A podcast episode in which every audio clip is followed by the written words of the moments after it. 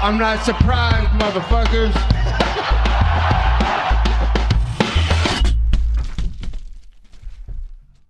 Bonjour à tous, épisode numéro 25 du podcast Guillotine. On va parler de UFC 252. à Miocic versus Cormier numéro 3, le dernier combat pour la trilogie. Un gros common event aussi avec Sugar Show Manley contre Chito Vera et quelques autres combats sympas. Euh, on va tous les passer euh, en revue. On va se concentrer sur euh, le pay-per-view. J'ai pu regarder un peu les préliminaires, mais sachant que la carte est vraiment stack et qu'il y a énormément de choses à dire sur notamment le main event et le common event, on va se concentrer sur le pay-per-view. On commence de suite avec le combat chez les bantamweight entre John Johnson et Merab euh, Dvalishvili. J'ai réussi à le dire. Peut-être pas très bien, mais j'ai réussi. Merab, qui est un fighter qui fait donc partie du gym de Relongo et Chris Weinman. C'est un peu la clique avec les Matt Serra, euh, les Aljamain Sterling. Euh, etc.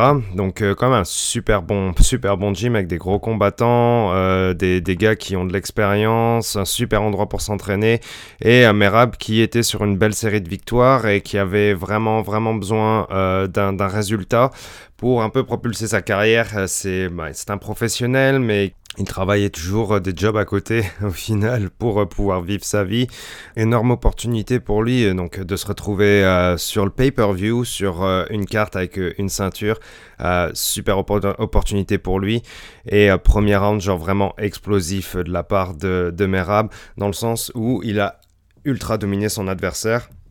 Certes, euh, bon, il y a des gens qui peuvent voir ça contre, euh, pour avec beaucoup de lutte contre la cage, c'est pas forcément ce qui est le plus impressionnant, etc. Mais c'était pas seulement le hugger contre la cage, comme avait pu dire euh, John Donson au final à la fin du premier round.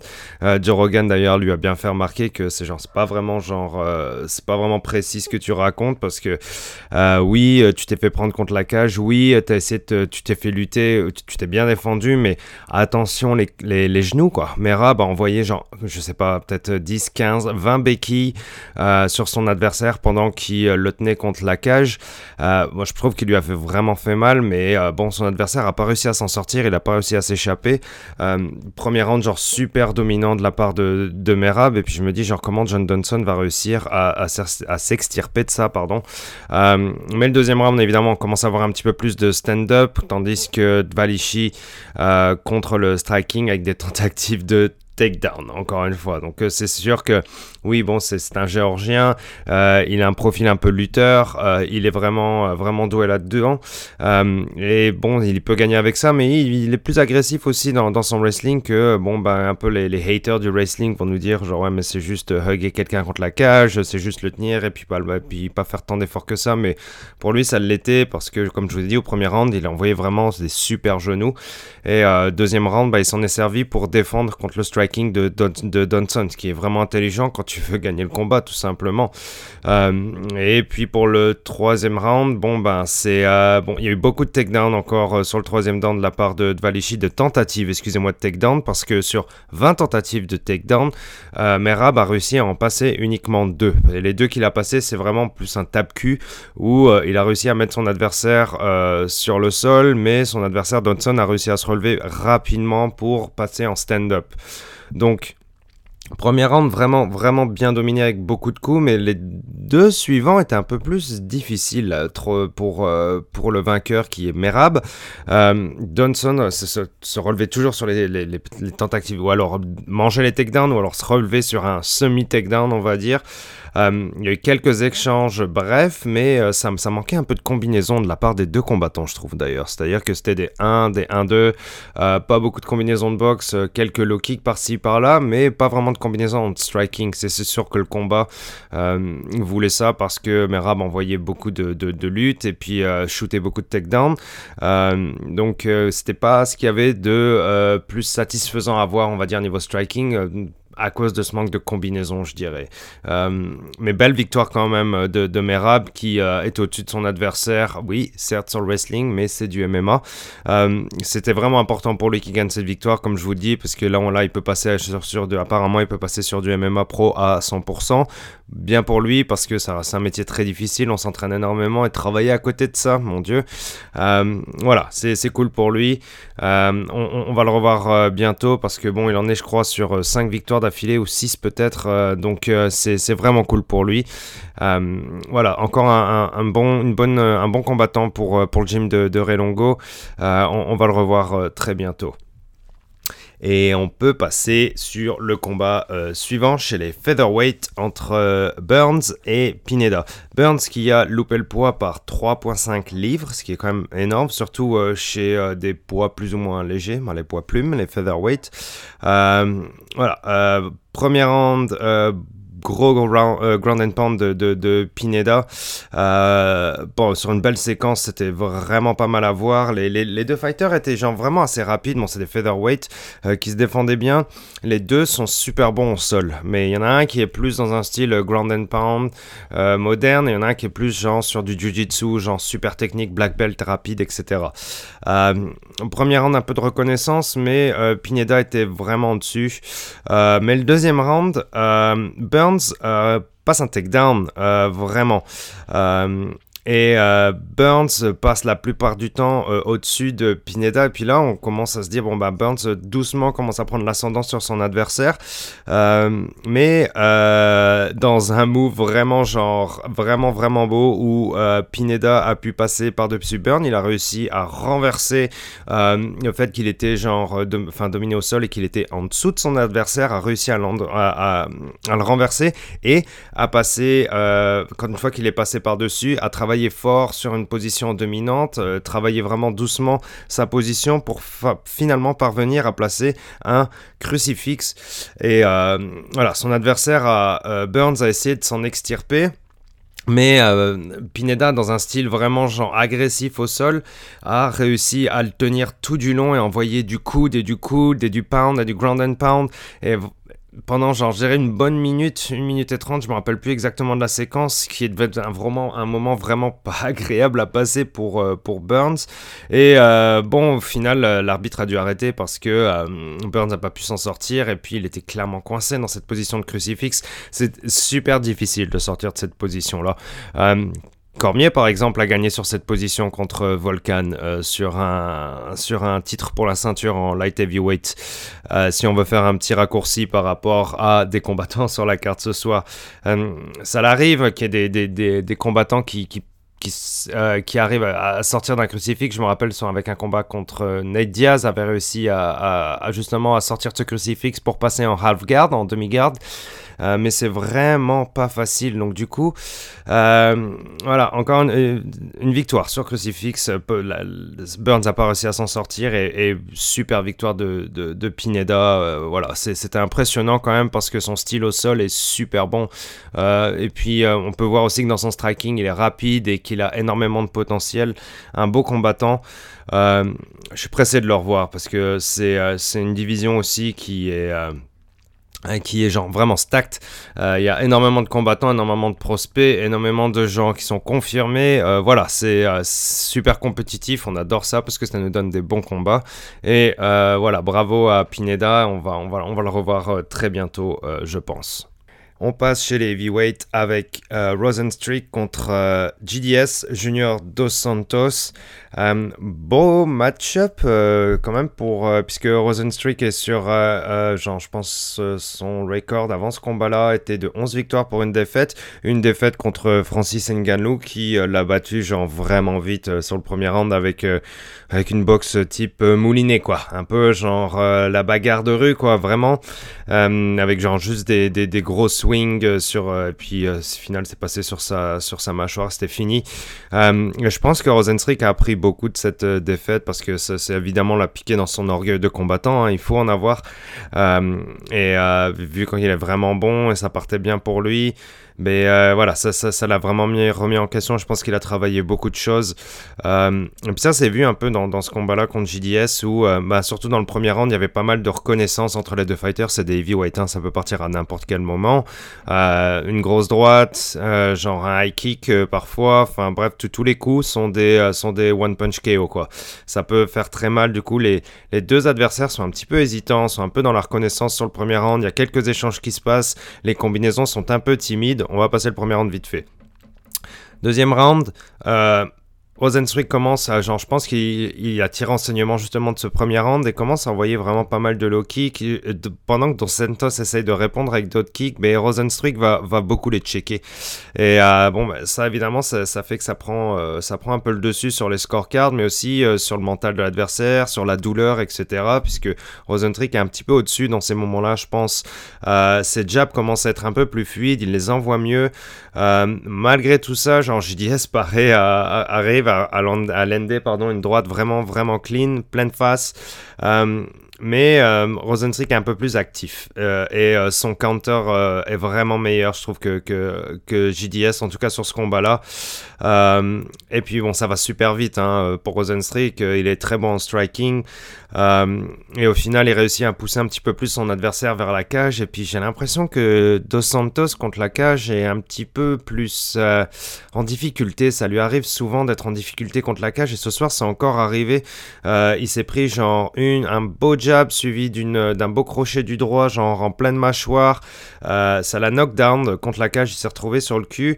Euh, pendant que Rosenstrick continue à balancer des strikes pour essayer de finir le combat, Dos Santos se relève doucement, bel esprit de combattant. Mais euh, Rosenstrick en repasse une encore pleine direct, pleine mâchoire. Dos Santos se retrouve knockdown encore une fois sur les fesses contre la cage, hein, toujours contre la cage.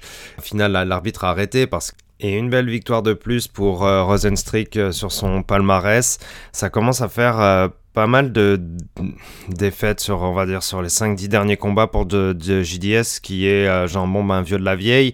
je, je sais pas quel avenir. C'est sûr que voilà, sur les derniers combats, comme je vous le dis, c'est contre la cage. Il, il, a eu un peu de mal. Il était souvent en difficulté sur des strikes et voilà, euh, c'est dur comme métier. Bravo à Rosenstreak. Euh, on va le revoir très bientôt, hein, c'est clair. Mais encore une fois, chez les V-Weight, c'est n'importe quoi la compétitivité. Euh, ça, ça, commence à, il commence à avoir des beaux prospects, etc. Et beaucoup de monde dans cette division. Qu'est-ce qui va se passer pour la suite? On vous en parle un petit peu. À la suite de l'analyse du combat entre Miocic et Cormier. Euh, bravo Rosenstreak, on va le revoir très bientôt, je pense. Euh, on passe sur le prochain combat, le co-main event Sugar Show Manly contre Marlon Chito Vera. Premier gros, gros, gros test pour euh, O'Malley, puisque euh, je tiens à préciser que Chito a quand même eu 5 euh, victoires de suite chez les Bantamweight. bon, entaché d'une défaite chez les Featherweight, mais quand même un beau petit record récemment pour Chito Vera. il est vraiment bon, hein, Chito. il est complet en MMA, euh, dans un bon gym, etc. C'est un gros test pour O'Malley. Clairement un gros test pour O'Malley qui, euh, oui, bon, a, a, knockdown ses deux derniers adversaires euh, dans le premier round avec une facilité déconcertante, c'est vrai. mais il fallait, il fallait vraiment un, combat qui soit un, genre un combat référence et qui, qui amène un tournant un peu dans la carrière de, de Sean O'Malley, un peu, je vais comparer ça contre, par exemple, Israël contre Derek Bronson, quoi. Il lui fallait vraiment un combat, genre, euh, un combat qui fasse un statement et aussi contre quelqu'un qui est dans le top 10. Et euh, voilà, c'était le, le, combat parfait pour, euh, pour O'Malley, où, bon, Chito Vera, je voyais, on voyait dans le premier round, où Chito Vera avait vraiment pas peur, avançait contre O'Malley, et puis O'Malley était un petit peu plus prudent. Chito sait très bien que genre O'Malley balance sa, sa, droite genre vraiment vite euh, et qu'elle peut faire très mal. Euh, et puis quand, voilà, quand, quand, on voit ça arriver plusieurs fois, peu importe l'adversaire, euh, on s'y prépare tout simplement. Et puis Chito, genre, s'est super bien préparé à ça. même si O'Malley était légèrement genre, ben, peut-être au-dessus, on va dire, dans, dans les mouvements, dans son stance, etc. Il donnait pas mal de difficultés à Chito, genre quand il changeait de stance, qui passait d'orthodoxe en southpaw, c'est qu'il y avait des, des, des beaux body kicks qui passaient euh, pour, euh, pour Vera. Et puis je me dis, bon, c'est pas mal pour, pour Miley. il y va doucement, il est calme, etc. Mais bon, à, un moment donné, O'Malley, pardon, Chito Vera envoie un beau left kick vraiment sur O'Malley. Comme je vous dis, Chito, genre, il, a, il, gère bien le combat, il a bien préparé ça, surtout, je pense. il a bien connu, il, a bien étudié son adversaire. envoie un, un, half kick à, à O'Malley et O'Malley, genre, recule un petit peu contre la cage commence à bouger sa jambe droite un peu bizarrement. Et après, genre, euh, genre à, sa jambe droite, un tout petit, on dirait un peu endormi et tombe à moitié sur le genou et puis Chito voit genre ah bah qu'est-ce qui s'est passé? Il lui pointe un peu genre gentiment quoi genre euh, un peu genre voilà les adversaires les adversaires se parlent un petit peu des fois etc pour se jauger pour se chauffer peu importe. Ça fait partie du combat aussi. Et là on voit O'Malley clairement il y a un problème ça y est il y a un problème avec sa jambe. Je sais pas si c'est directement le, half, le calf kick après ça mais sa jambe était comme un peu toute numb toute molle. Et euh, bon il essayait de bouger il tournait le tour de la cage etc doucement doucement doucement. Euh, et ça c'est parvenu vers le milieu du round et puis vers la fin du round, ça devenait un peu de plus en plus difficile avec euh, Sean O'Malley. Puis au final, je vois que il essaie de cacher cette douleur contre euh, contre euh, contre Chito. il essaie toujours de faire de la cage, essaie toujours d'envoyer genre quelques droites, etc. Mais vraiment, genre, on voit qu'il résiste et que il va essayer de faire le combat comme ça. Mais à un moment donné, il tombe tout seul, quoi. Genre Chito Vera le pousse à peine et puis il tombe. C'est pas un takedown, hein. C'est c'est je pense qu'O'Malley en pouvait plus et qu'il essayait de faire genre, bah, je vais essayer de finir comme je peux ce premier round là. Mais euh, bon, Chito est passé au-dessus et puis le Grand Pound, ça a été genre vraiment vite fait quoi pour O'Malley. Euh, il a placé genre une droite et après un coup genre vraiment super fort, en plein front, pleine tête. Peut-être que le stoppage de l'arbitre était un peu trop tôt. Donc euh, voilà, O'Malley perd hein, par euh, Peut-être que le, le, le stoppage de l'arbitre était trop tôt, mais, mais Chito a, vraiment pris bien soin de l'opportunité en lui montant dessus, en étant agressif directement en balançant du gros Grand Pound parce qu'il s'est dit bon bah il est un peu blessé, euh, c'est le moment, genre je peux gagner quoi parce qu'après on sait pas ce qui va se passer. Euh, O'Malley a déjà fini un combat euh, sur une jambe euh, pour son premier combat en UFC après les, Tuesday Night Contender de Dana White. voilà, c'est dur parce que d'être de se blesser là-dessus, c'est genre euh, c'est c'est frustrant pour euh, pour euh, bah, pour les fans, pour Miley, puis peut-être même un peu pour Chito parce que c'est genre il y a plein de gens qui vont lui dire ah ouais mais tu l'as battu alors qu'il était blessé etc. Ben Chito a été malin, Chito a bien gardé la distance, Chito a fait attention à la droite d'O'Malley, Chito a, a, a, renvoyé des coups et même s'il était un comme je vous l'ai dit, peut-être il avait un peu du mal à lire euh, euh, les kicks de O'Malley, mais qui n'aurait pas de mal, c'est un, monstre. O'Malley en striking, euh, il a absolument bien géré le combat, il a envoyé des beaux calf kicks, et quand il a pu sauter sur l'occasion en ground and pound, voilà quoi, il l'a détruit. Mais c'est sûr qu'à la fin, à la fin du combat, quand Miley perdait, il était clairement vraiment en douleur avec son pied. Et voilà, apparemment, euh, quand il est à l'hôpital, on lui a dit, ben, t'avais une fracture euh, d'avant à ce pied-là. Euh, enfin voilà, c'est, ça, ça, peut être relatif à, encore une fois, son premier combat contre, je me rappelle plus comment s'appelait son adversaire, mais enfin voilà, on se rappelle tous de ce combat qu'il a eu l'interview contre Joe, avec Joe Rogan alors qu'il était au sol, etc. voilà, c'est dur pour lui parce qu'il se retrouve encore avec une blessure de merde au niveau du pied où au final c'est ah oui, c'est une micro-fracture d'avant, etc. Mais son pied est pété tout simplement ou Enfin voilà, il, est blessé quoi. Euh, et, c'est dur pour lui parce qu'on ne sait pas combien de temps il va, il va être out, etc. Et puis euh, c'était super important pour lui de passer de, de, gagner ce combat pour vraiment genre prouver genre ok je peux être parmi les meilleurs, etc. Et puis euh, ça le coupe vraiment dans son élan de superstar. Mais c'est pas seulement être une superstar quand on veut être vers les sommets, il faut juste aussi genre être constant et puis avoir un peu de chance, pas, enfin être vraiment sain, etc. Pas se blesser. C'est dur, c'est vraiment dur pour lui. Voilà, il disait au Miley que genre j'ai vu un article euh, qui disait que bon bah ça lui arrivait trop souvent depuis longtemps de euh, frapper avec son pied. Il faut pas frapper avec son pied, il faut frapper avec ses tibias. Euh, quand vous entraînez en Muay Thai, c'est genre on vous le dit direct à chaque fois, c'est frappe pas avec le pied, t'es trop loin, t'es enfin voilà, c'est genre fais super attention à frapper avec le tibia tout le temps, ne frappe pas avec le pied.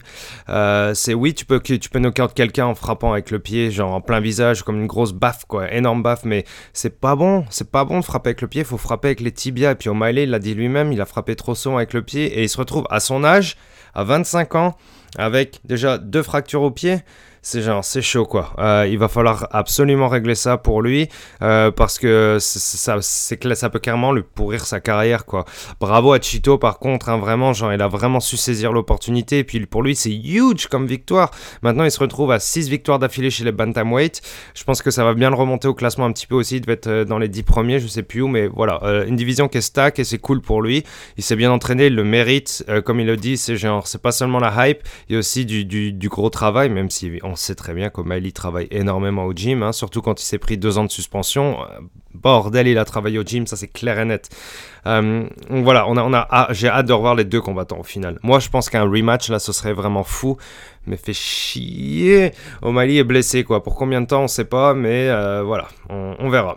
Bravo à Chito, tout bad pour O'Malley. Euh, il reviendra, c'est clair. Il a 25 ans, il est jeune, mais ça va être dur sur lui cette blessure. Et puis courage à lui pour s'en remettre vite. On passe au main event, le dernier combat de la soirée, le troisième combat de la trilogie, Miocic versus Cormier numéro 3.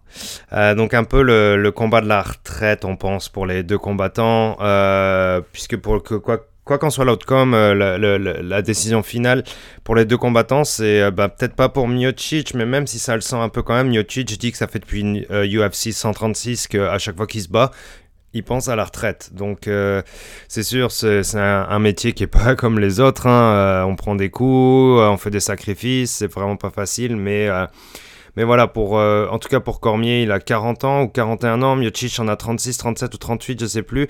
Les deux sont plus vers la fin, clairement, que vers le début ou vers le milieu. Donc voilà, c'est un peu le, peut-être le dernier, la dernière danse entre les deux, ça c'est clair et net. Et peut-être leur dernier combat en MMA professionnel ever. Donc, euh, combat super intéressant, un combat de légende euh, entre, bon, ben, est-ce que euh, DC pourrait être un GOAT? Il en est un déjà, mais pour être le GOAT au final chez les light heavyweight, heavyweight, ou est-ce que Miocic pourrait être le, GOAT chez le, incontestable chez les heavyweight? Voilà, c'est un combat qui, nous en dira plus là-dessus et un, combat vraiment euh, intéressant parce que euh, il y a eu deux, euh, on en est au troisième, donc c'est-à-dire que il y a eu une victoire pour Cormier, une victoire pour Miocic. Les, les deux adversaires peuvent un peu justement réajuster les erreurs qu'ils ont pu faire dans les combats précédents, travailler leurs points faibles, etc. Euh, ce qui fait qu'on devait, on pouvait s'attendre à un combat qui était euh, assez proche, assez technique, euh, un combat entre pros, des gars qui sont passés par les Championship Rounds à multiples reprises, voilà, des, des, des, des légendes, clairement, les deux, de toute façon, déjà date quoi, juste avant d'arriver là-dedans, deux légendes du MMA et deux légendes de la promotion. Premier round, euh, Miocic profite euh, pas mal euh, de son range pour placer quelques points.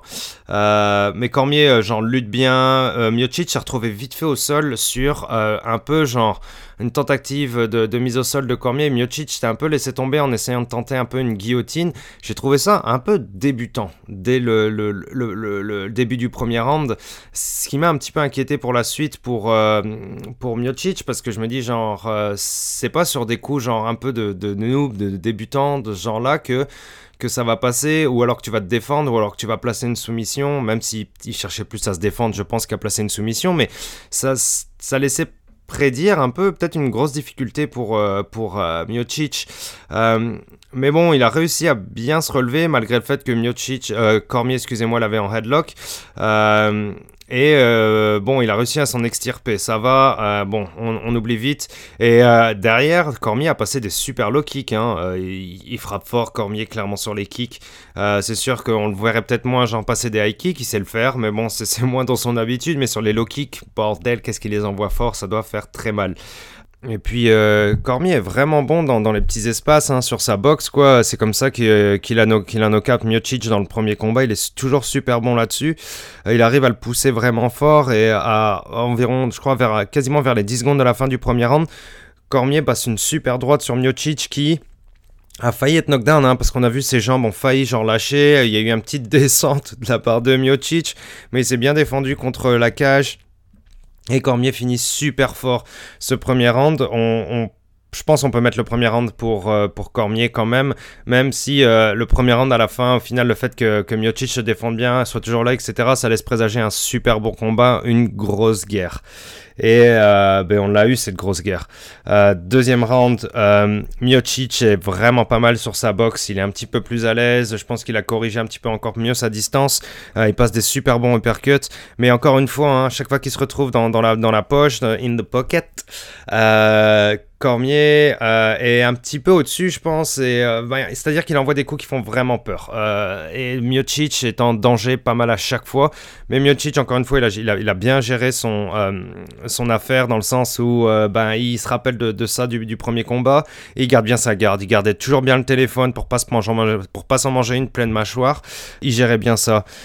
Miocic euh, nous sort sa petite boîte secrète, les coups au corps, et là, Cormier commence un petit peu à baisser sa garde petit à petit. Euh, il envoie vraiment des beaux coups au corps, Miocic, c'est comme ça qu'il a droppé Cormier dans le euh, deuxième combat. Et bon, là, il se resserre un petit peu de cette technique, et justement, je pense qu'il baisse bien la garde de, Cormier, et à la fin du round, il arrive à, à dropper Cormier avec genre une super crochet du droit, et finit au-dessus de Cormier contre la grille avec un lait, pas du ground pound, mais genre justement, il l'a contre la grille, il est au-dessus de lui en faux mount. Il essaye de, pendant que Cormier est assis, il essaye de placer quelques coups. Euh, c'était chaud pour Cormier parce que c'est vraiment genre, il l'a vraiment bien droppé euh, et on finit le deuxième round là-dessus. Donc le deuxième round, on pourrait peut-être le mettre un petit peu plus pour, euh, pour Miocic. on est à peu près à 1-1.